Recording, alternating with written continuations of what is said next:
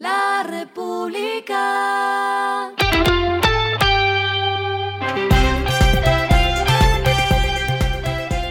Al final de la jornada, esto es lo que debes saber sobre el comportamiento de los negocios, las finanzas y la economía. Las movidas de hoy fueron.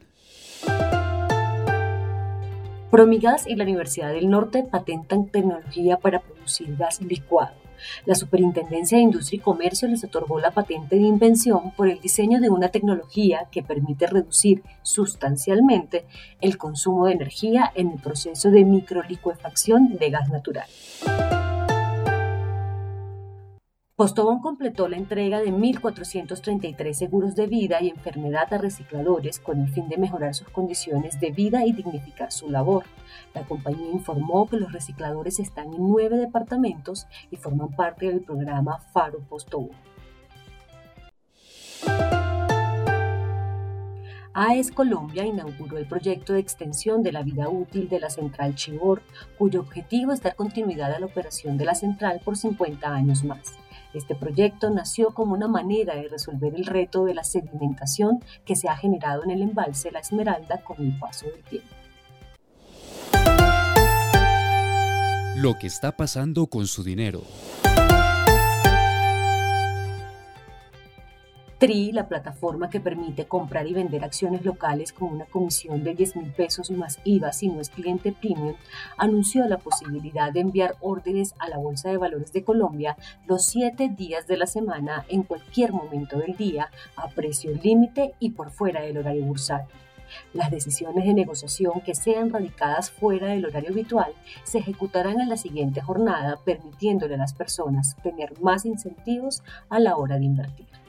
Y tengo una ñapa. Los bancos más cercanos a la tasa de usura, que está en 28,58%, son los siguientes. Banco Patria, BBVA, Bancolombia, Banco de Bogotá, Itaú, Banco Popular, Avevillas y Banco Falabella. Los indicadores que debe tener en cuenta. El dólar cerró en 3.777,41 pesos, subió 5,58 pesos. El euro cerró en 4.102,64 pesos, bajó 14,68 pesos.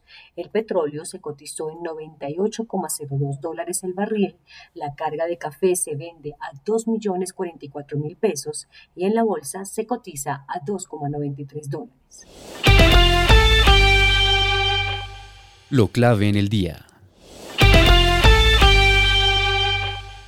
Norte de Santander, Meta y Quindío fueron los departamentos con mayor desempleo en 2021, según el informe de mercado laboral que publicó el DANE.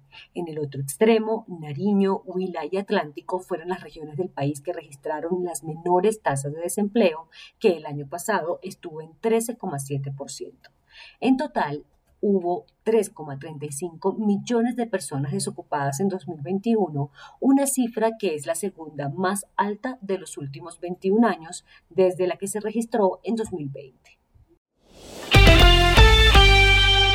A esta hora en el mundo.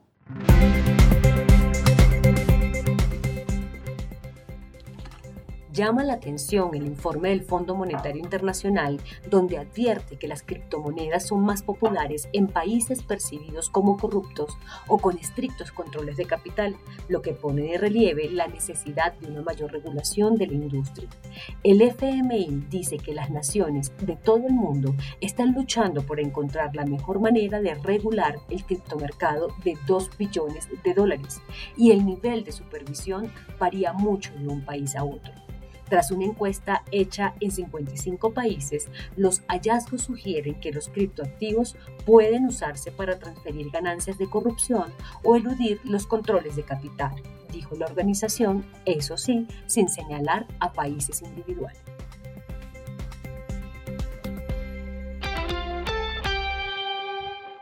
Y el respiro económico tiene que ver con este dato. La República.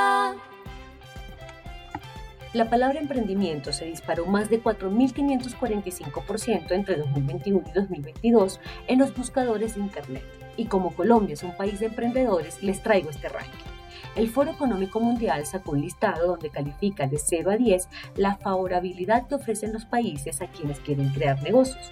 Los Emiratos Árabes Unidos lideran esta lista con una calificación de 6.8, sigue Holanda con 6.3, Finlandia con 6.2, Arabia Saudita y Lituania con 6.1 cada uno.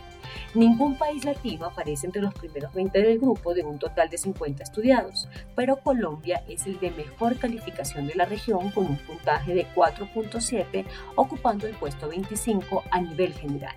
Sigue Chile con 4.5 y Uruguay y México con 4.3. La República. Y finalizamos con el editorial de mañana. Hay crisis en la producción local de alimentos. El precio de los alimentos es el de mayor variación en los tres últimos conteos, ha superado 20%, lo que enciende las alarmas sobre la manera como se está produciendo. Esto fue Regresando a casa con Vanessa Pérez.